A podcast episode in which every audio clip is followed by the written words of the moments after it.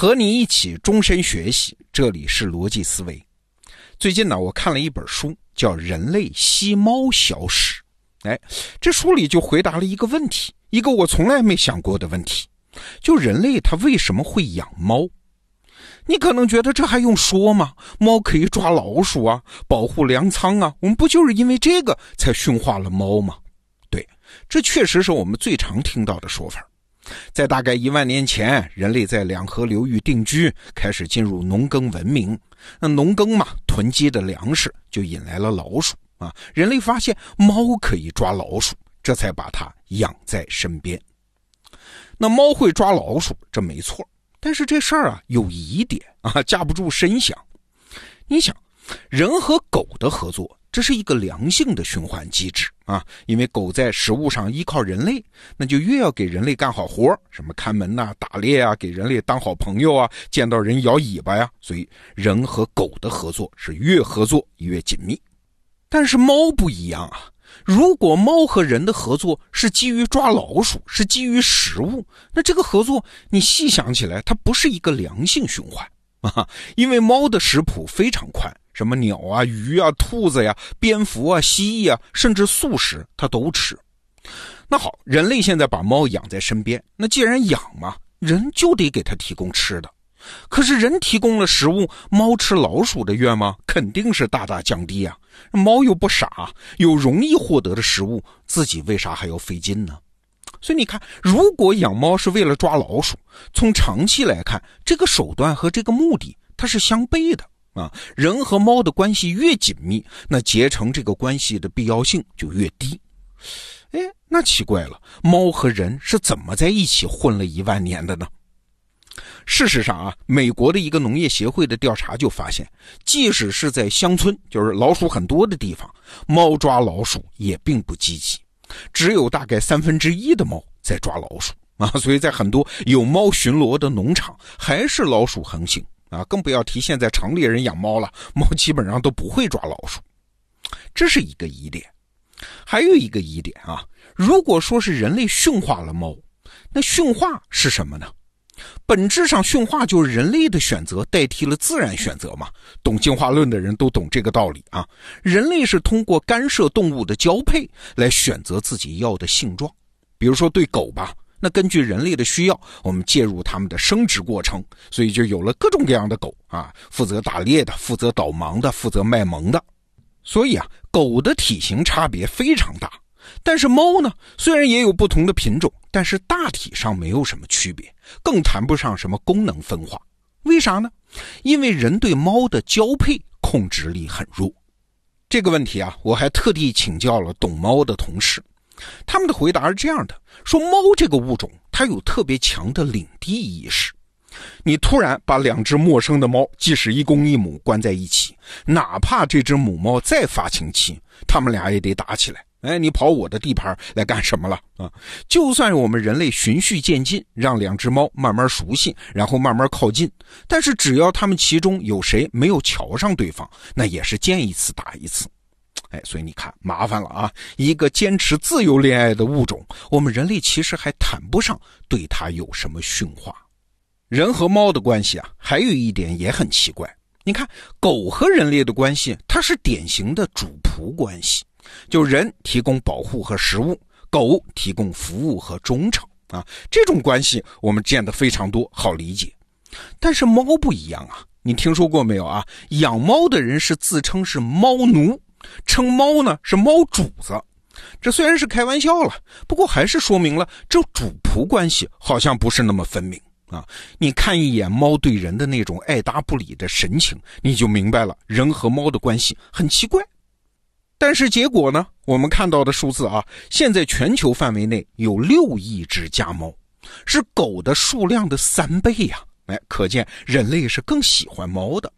在网上呢，关于猫的内容还更容易被转发。根据 Facebook 和推特的统计，有关猫的内容的转发量大概是狗的两倍。所以这就奇怪了啊！我们刚开始提出来的那个问题，人类他到底为什么要养猫？这个问题的答案，看来我们通常给出的抓老鼠那个答案是错的啊！这个答案没有那么简单，需要另做解释。前面我提到的那本书叫《人类吸猫小史》，这本书就提出了一个新的观点，说这是因为猫啊，它恰好触动了人类会觉得可爱的所有开关，打开了这些开关。哈哈，你可别觉得可爱很简单，可爱是什么？可爱其实是一组特殊而且非常强大的物理特性。比如说，有一个学者啊，是动物行为学的开创者。这个人叫洛伦茨，他就曾经说过，这个特性叫什么？叫怜幼触发特质。怜是怜爱的怜，幼是幼小的幼。就是说，猫的外表特征天生长得就像人类的婴儿，它的外形会触发我们人类释放荷尔蒙，让我们像爱小婴儿一样爱它。但是你可能会说，很多小动物都很可爱啊，什么熊猫啊、兔子呀、狗啊，小的时候都很可爱啊。但是它们没有一个能像猫那样，把所有像人类婴儿的要素集于一身 啊！咱们来详细看看。比如说，猫的体格平均是四公斤，那抱着一只猫和抱着人类的新生儿的感觉，那是差不多的呀。猫的叫声能让人联想起小孩的哭声。啊，顺便讲一下啊，有一项研究还发现，在猫的进化历史上，猫可能有段时间它是有意的调整过自己的发声 啊，就是为了能更准确的模仿人类的小孩哭啊。人一听猫叫，哎呀不得了，马上爱心泛滥。再比如说，猫是食肉动物啊，那在进化过程中，它为了撕裂食物，它们进化出了那种短小而有力的下颚。这就让猫脸呢是那种甜甜的圆脸，哎，我们人类当然也是喜欢这种圆脸型。还有一点，猫是依靠视力而不是嗅觉来捕猎的，所以猫的鼻子是小小的，哎，这也符合人的面部的特征，这就比大部分的狗要显得可爱。还有一个最大的秘密啊，在于猫的眼睛，猫的眼睛是非常大呀，一只成年猫的眼睛和人类的眼睛差不多大。啊，可是人脸比猫脸呢是要大得多的呀，所以大眼睛在一张小脸上就显得格外的水灵。哎，这个规律不信你去看那些漫画、动漫里面的人物啊，他通常眼睛画的面积通常要占到面部的三分之一。哎，你真要是在现实中看到一个眼睛长到脸三分之一这样的人，那不得吓死？那是怪物嘛。但是在动漫里呢，只有这么画，人才会觉得好看。啊，所以你养了一只猫，就相当于养了一个活的动漫婴儿。而且啊，猫的眼睛的构造也和人类很相似，这一点也很重要。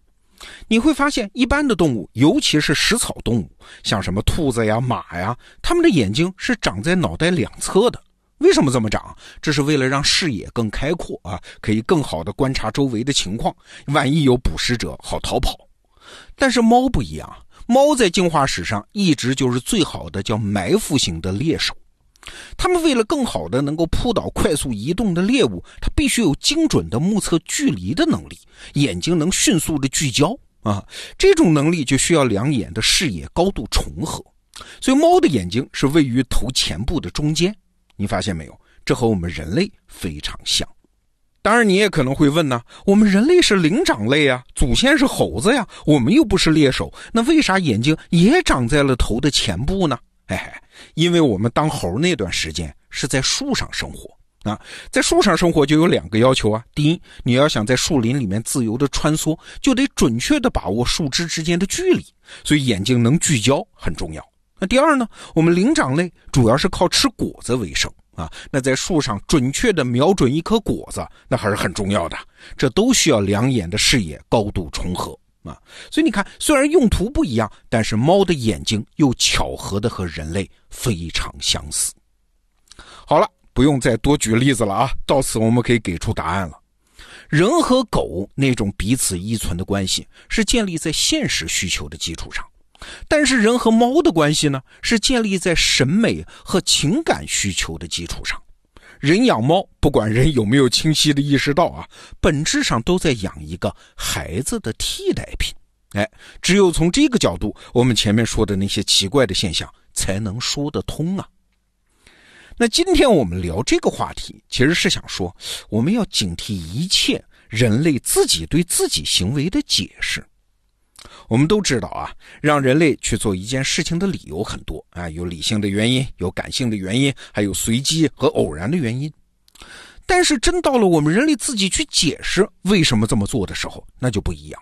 我们人类通常会给出一个理性的理由，这倒不是有意欺骗啊，而在很多情况下，我们人类是真是坚信自己有一个理性的理由啊。比如说，我们是因为要捉老鼠才养猫。再比如说，我们是因为喜欢另一家公司的文化才跳槽；再比如说，我们是因为这个人干了什么事儿，我们才不喜欢他。嘿嘿，也许啊，这些理由是有点道理，但是真正的原因，也许需要我们下潜到自己人性的那些幽暗的、深远的、自己也没意识到的，甚至自己也不愿意揭开的深处，我们才能找得到真正的原因呐。好，这个话题我们先聊到这儿。逻辑思维，明天见。